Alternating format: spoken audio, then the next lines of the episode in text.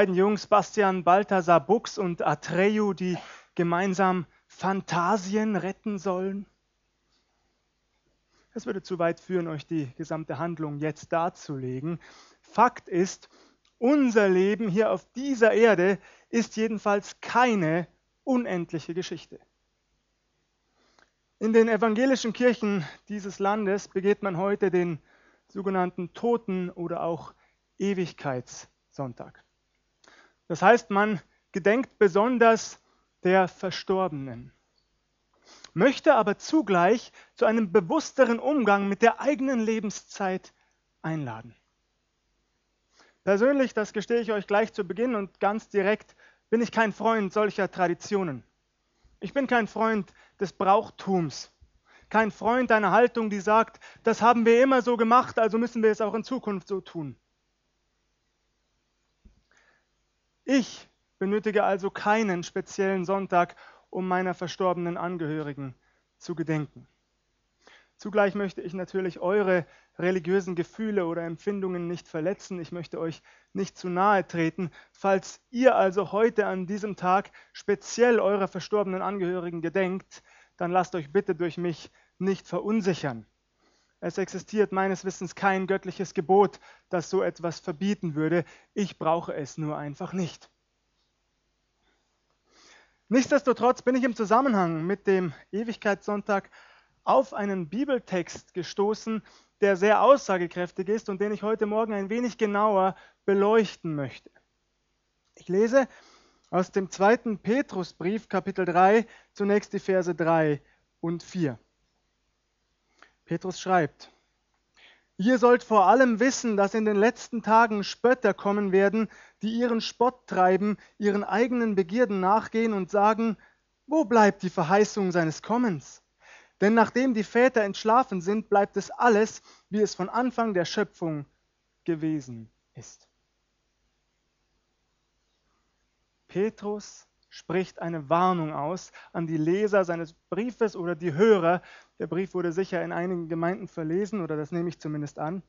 Petrus warnt vor Menschen, die auftreten werden in der Gemeinde und sich lustig machen über die bisher nicht geschehene Wiederkunft Jesu Christi. Diese Menschen sind gefangen in ihrem Lebensstil, in ihrem Lebenswandel. Sie leben in Begierden. Im Griechischen steht hier ein Wort, das auch sexuelle Triebhaftigkeit meint. Das heißt, es sind Menschen, die, man könnte es so sagen, in jedem Lebensbereich ein ausschweifendes Leben führen, die sich nicht darum scheren, ob es Gott gibt oder nicht. Solche Menschen hat es also offensichtlich zu allen Zeiten gegeben.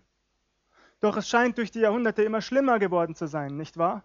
Auch heute existieren viele Menschen, die nur auf die Gegenwart konzentriert sind.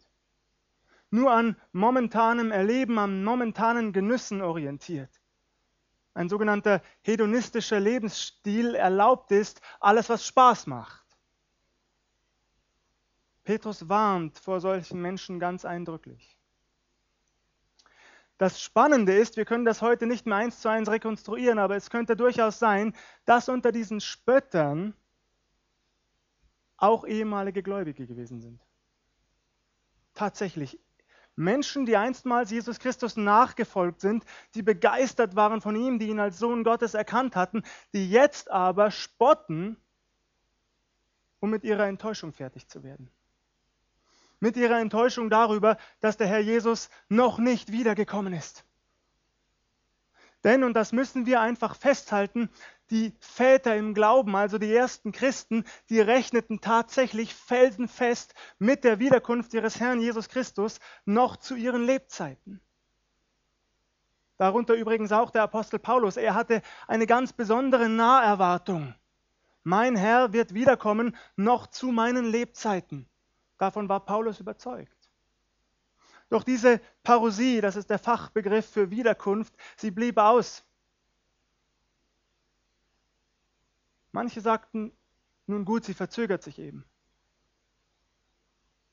Andere glaubten nicht mehr daran, dass Jesus überhaupt wiederkommen würde. Doch es gilt, Und das ist das Schöne, was Paulus bereits den Thessalonichern schreibt. Da kommt seine Naherwartung zum Ausdruck. Aber es gilt nach wie vor in 1. Thessalonicher 4 ab Vers 16. Denn er selbst, der Herr, wird, wenn der Ruf ertönt, wenn die Stimme des Erzengels und die Posaune Gottes erschallen, herabkommen vom Himmel und die Toten werden in Christus auferstehen zuerst. Danach werden wir, die wir leben und übrig bleiben, zugleich mit ihnen entrückt werden auf den Wolken dem Herrn entgegen in die Luft. Und so werden wir beim Herrn sein alle Zeit. So tröstet euch mit diesen Worten untereinander.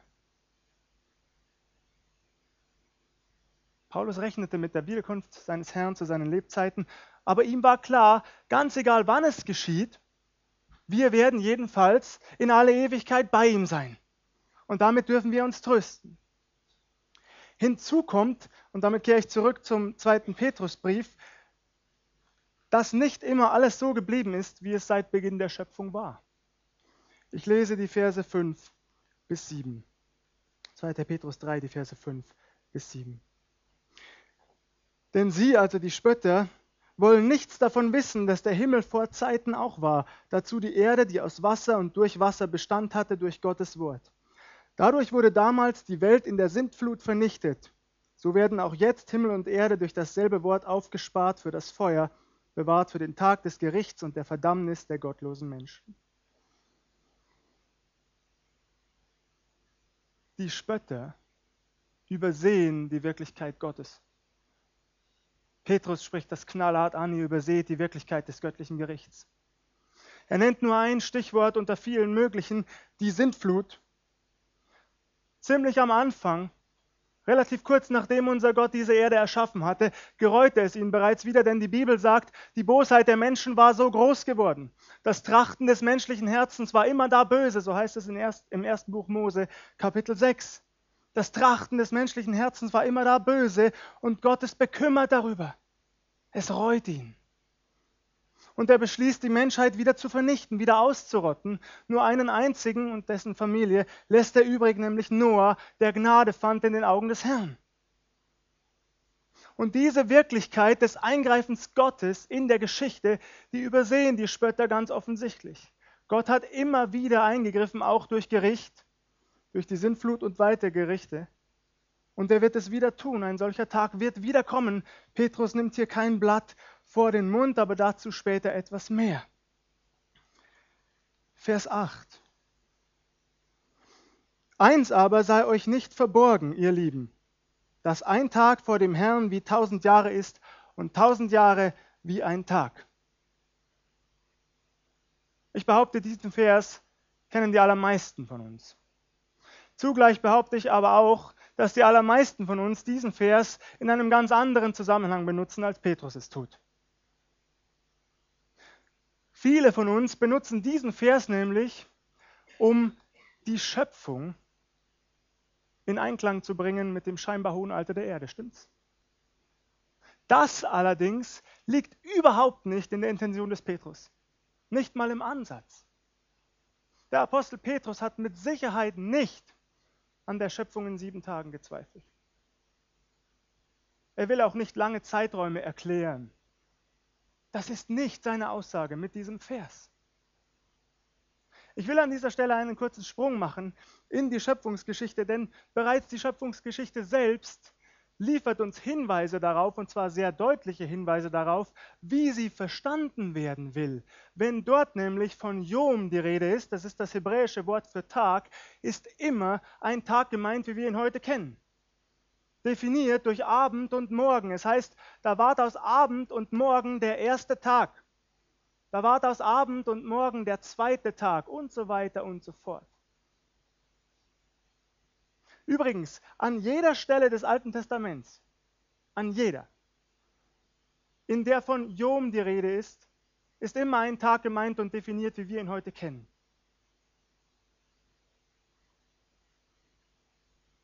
Das heißt, am Ende bleibt uns nichts anderes übrig, als das zu glauben. Eine Schöpfung in sieben Tagen. Vielleicht sagst du, fällt mir so schwer. Ich kann das nicht glauben. Kommt bei mir auch vor. Manchmal. Da frage ich mich, warum hat Gott nicht einfach mit dem Finger geschnipst und alles in einem einzigen Augenblick erschaffen? Das hätte er gekonnt, nicht wahr? Eine Antwort, die mich ein Stück weit zufriedenstellt, ist, Gott freut sich daran zu erschaffen. Also nimmt er sich auch ein bisschen Zeit dafür. Er nimmt sich zumindest jeweils einen Tag Zeit, um Dinge ins Leben zu rufen. Er scheidet Licht von Finsternis, er erschafft Sonne, Mond und Sterne, die Gräser, die Pflanzen, die Bäume, die Tiere, zuletzt den Menschen als sogenannte Krone der Schöpfung. Es macht Gott Freude. Und deswegen macht er nicht einfach alles in einem Augenblick, obwohl er das durchaus gekonnt hätte. Vielleicht sagst du aber auch, was sollen die Nachbarn denken, wenn ich plötzlich erzähle, die Erde sei in sieben Tagen erschaffen worden? Oder meine Freunde, die halten mich doch für verrückt. Zugegeben, kann vorkommen, habe ich schon sehr oft erlebt. Aber ihr Lieben, ich sage euch, lieber ein Narr in den Augen dieser Welt, der die Ewigkeit in Gottes Herrlichkeit verbringt, als ein scheinbar gebildeter, aufgeklärter Mensch, der die Sinnlosigkeit seines Daseins durch Hohn und Spott zu überspielen versucht. Das sage ich euch ganz direkt. Ich kenne viele solcher Menschen, viele nenne ich meine Freunde und ich mag sie sehr gern. Ich wünsche mir noch mehr Liebe für sie und noch mehr Geduld mit ihnen. Aber ich merke auch, sie wissen ganz genau, dass ihnen etwas fehlt, überspielen diese Lehre in sich aber mit Hohn und Spott. Um das abzukürzen, ich lade dich ein, falls du noch nicht an die Schöpfung in sieben Tagen glaubst, tu es, Gott lädt dich ein, tu es, denn etwas anderes gibt die Bibel an keiner Stelle her. An keiner.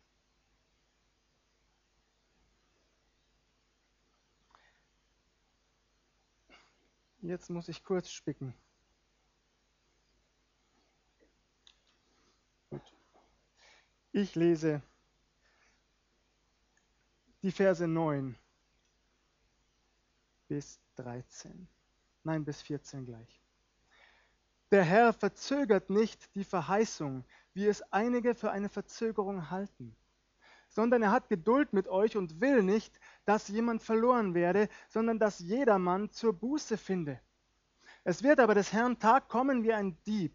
Dann werden die Himmel zergehen mit großem Krachen, die Elemente aber werden vor Hitze schmelzen, und die Erde und die Werke, die darauf sind, werden nicht mehr zu finden sein. Wenn nun das alles so zergehen wird, wie müsst ihr dann dastehen in heiligem Wandel und frommem Wesen, die ihr das Kommen des Tages Gottes erwartet und ihm entgegeneilt, wenn die Himmel vom Feuer zergehen und die Elemente vor Hitze zerschmelzen? Wir warten aber auf einen neuen Himmel und eine neue Erde nach seiner Verheißung, in denen Gerechtigkeit wohnt. Darum, ihr Lieben, während ihr darauf wartet, seid bemüht, dass ihr vor ihm unbefleckt und untadelig im Frieden gefunden werdet. Jetzt liefert der Apostel Petrus die Begründung. Jesus hat uns nicht vergessen. Ganz im Gegenteil, er hat einen guten Grund dafür, warum er noch nicht wiedergekommen ist. Es gilt nach wie vor, was er zu seinen Jüngern am Ende des Matthäusevangeliums sagt, ich bin bei euch alle Tage bis ans Ende der Welt, aber ich bin noch nicht wiedergekommen, so führe ich diesen Satz mal fort, weil ich möchte, dass möglichst viele Menschen gerettet werden. Ich will nicht, dass Menschen verloren gehen. Jesus hat unendlich viel Geduld mit uns und mit den Menschen außerhalb dieser Gemeinde. Gott sei Dank dafür. Deswegen sollte auch uns die vermeintlich lange Zeitspanne, die seit seiner Himmelfahrt vergangen ist, nicht verunsichern. 2000 Jahre sind vergangen. Ich werde mich an dieser Stelle zu keinen Spekulationen hinreißen lassen, das ist nicht meine Aufgabe. Fakt ist, biblische Prophetien erfüllen sich heute teilweise direkt vor unseren Augen. Das heißt für mich, und das spendet mir Trost, dass der Tag des Herrn nicht mehr sehr weit ist. Wie weit tatsächlich, das bleibt unserer Kenntnis entzogen. Petrus spricht es an, dieser Tag wird kommen wie ein Dieb. Wir finden zahlreiche Bibelstellen in Gottes Wort, die Ähnliches ausdrücken. Bereits unser Herr Jesus sagt es im Matthäusevangelium Kapitel 24. Ich lese einige Stellen, weil sie so wichtig sind, das wirklich zu merken und zu verinnerlichen. Jesus sagt, Kapitel 4, Matthäus 24, ab Vers 42, darum wachet, denn ihr wisst nicht, an welchem Tag euer Herr kommt. Das sollt ihr aber wissen. Wenn ein Hausherr wüsste, zu welcher Stunde in der Nacht der Dieb kommt, so würde er ja wachen und nicht in sein Haus einbrechen lassen. Darum seid auch ihr bereit, denn der Menschensohn kommt zu einer Stunde, da ihr es nicht meint. Und in Apostelgeschichte 1, Vers 7 und 8 heißt es, er sprach aber zu ihnen, wieder Jesus, es gebührt euch nicht, Zeit oder Stunde zu wissen, die der Vater in seiner Macht bestimmt hat.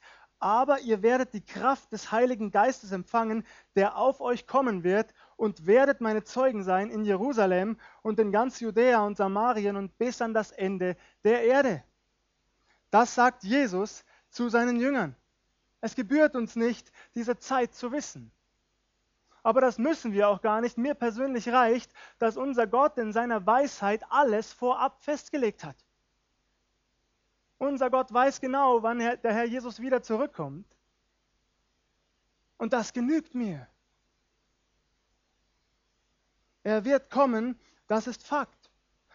Aber dieser Tag des Herrn, und das spricht Petrus eben auch an, und das tut er ganz direkt und ich schätze diese direkte Art sehr, dieser Tag wird auch ein Tag des Gerichts sein für verlorene Menschen. Für Menschen, die Jesus noch nicht nachfolgen. Ganz spannend ist, dass Petrus sich hier auf eine Formulierung bezieht, die wir im Alten Testament wieder und wieder finden. Der Tag des Herrn. Die Propheten des Alten Testaments sprechen vielfach von einem solchen Tag des Herrn. Jesaja tut es, Amos tut es. Eine ganz aussagekräftige Stelle lese ich uns einmal vor, nämlich aus dem Buch des Propheten Joel, Kapitel 2, ab Vers 11. Und der Herr lässt seinen Donner vor seinem Heer erschallen, denn sein Heer ist sehr groß, denn es ist mächtig und richtet seinen Befehl aus. Ja, der Tag des Herrn ist groß und voller Schrecken. Wer kann ihn ertragen? Doch auch jetzt noch, spricht der Herr, kehrt um zu mir von ganzem Herzen, mit Fasten, mit Weinen, mit Klagen. Zerreißt eure Herzen und nicht eure Kleider und kehrt um zu dem Herrn eurem Gott, denn er ist gnädig, barmherzig, geduldig und von großer Güte, und es reut ihn bald die Strafe. Ja, dieser Tag des Herrn, er kommt.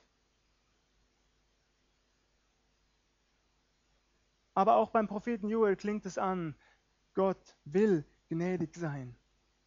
Und deswegen ist er geduldig. Es ist nicht sein vorrangiges Ziel zu bestrafen. Er will geduldig sein und möglichst viele Menschen retten. Eine Frage, die auch bei Petrus für mich durchgeklungen ist. Wie wird er uns vorfinden, dich und mich, an diesem Tag?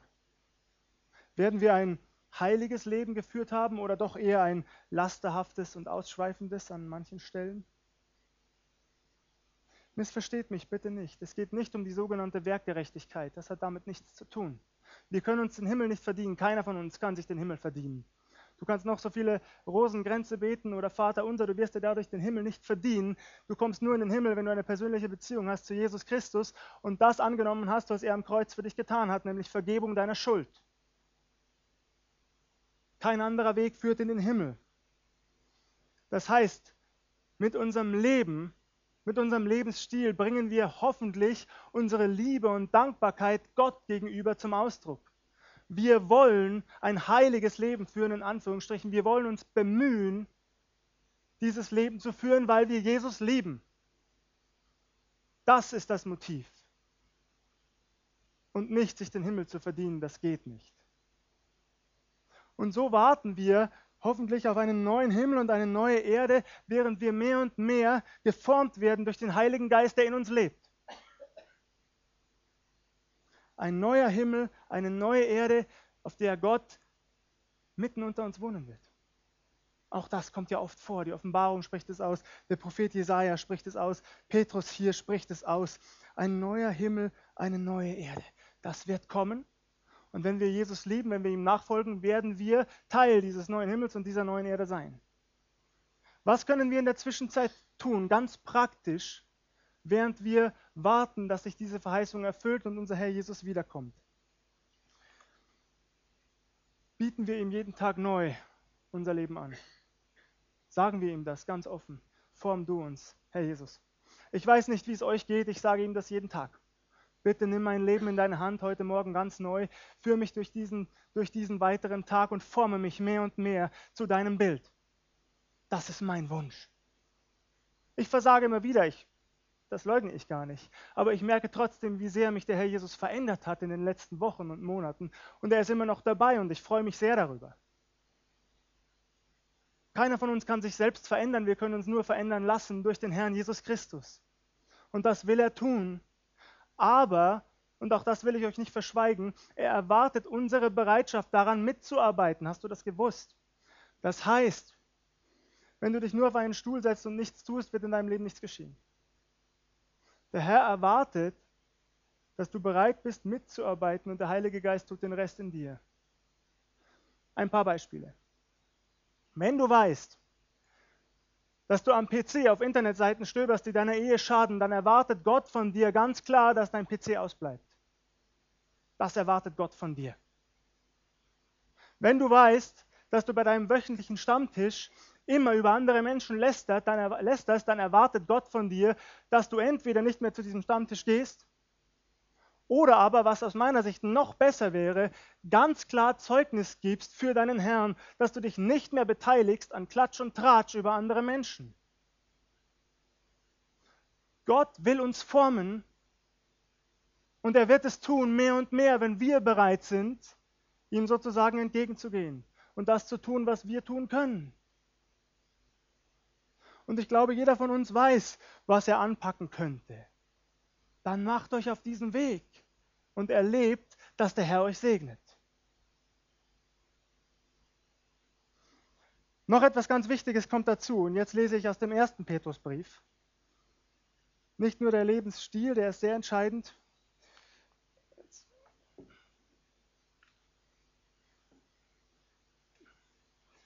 Aus dem ersten Petrusbrief, Kapitel 3.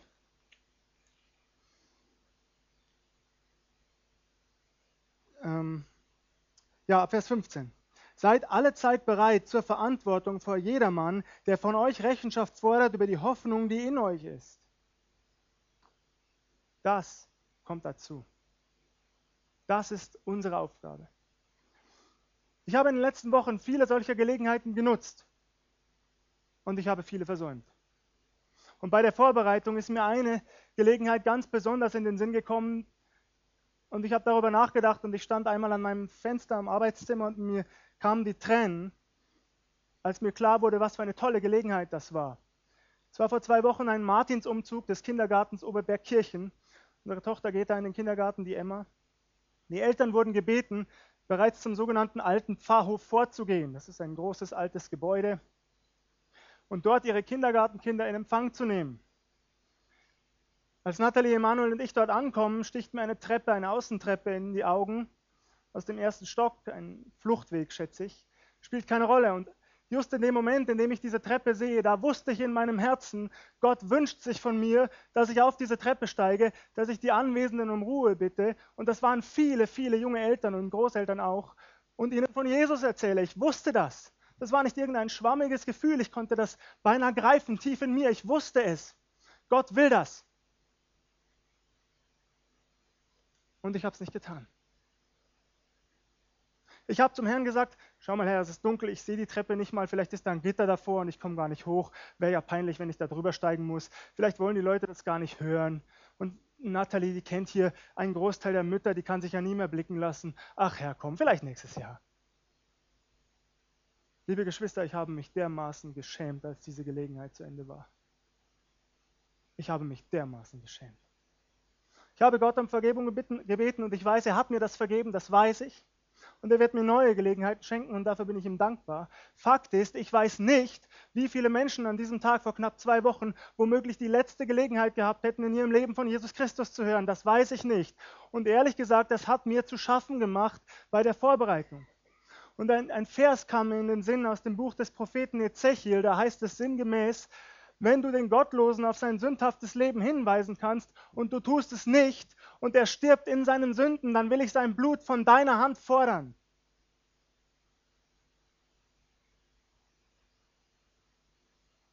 Und es hat mir wehgetan.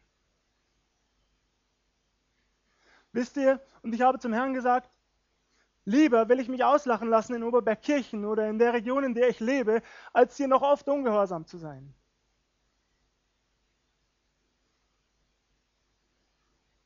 Denn es geht auf Kosten der Menschen, wenn wir ungehorsam sind unserem Herrn.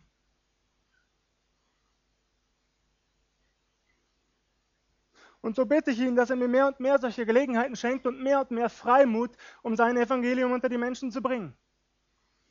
Und ich mache euch an der Stelle nochmal Mut, kommt am Samstag und wir gehen zusammen auf die Straße und wir schauen, dass wir möglichst viele Menschen erreichen für Jesus. Dafür brennt mein Herz und eures. Und so will ich warten auf diesen neuen Himmel und auf diese neue Erde, offen sein für Gelegenheiten, die Gott schenkt und in der Zuversicht leben, dass der Herr auch durch mich Großes tun kann in der Stadt, in dem Ort, in der Region, in der wir sind. Und bei all dem trotzdem zu bitten, komm bald, Herr Jesus. Komm bald zurück, Herr Jesus. So wie es im letzten Buch der Offenbarung heißt, in Kapitel 22. Da spricht Jesus selbst, es spricht der dies bezeugt, also unser Herr Jesus selbst, ja, ich komme bald. Und die Gemeinde erwidert Amen, komm Herr Jesus. Und in dieser Hoffnung, in dieser Gewissheit dürfen wir leben und in der Zwischenzeit möglichst viel tun. Für ihn, dazu mache ich uns Mut. Gelobt sei Gott. Amen.